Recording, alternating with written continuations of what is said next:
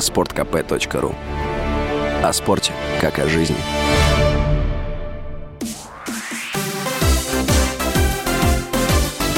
Новости спорта.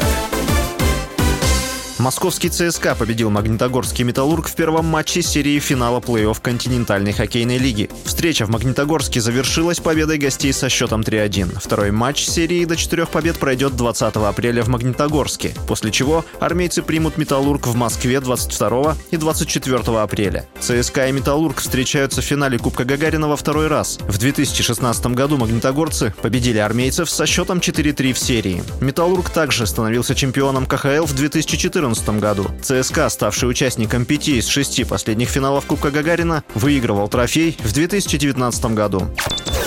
Женская теннисная ассоциация приняла решение приостановить трансляцию матчей на территории России. Об этом сообщил сервис ОКО. Он вел трансляции турниров под эгидой ассоциации. Сервис приобрел эксклюзивные права на трансляцию турниров в WTA на территории России в сентябре прошлого года. Контракт был заключен на три сезона. В сервисе были доступны всего порядка 800 матчей в сезон.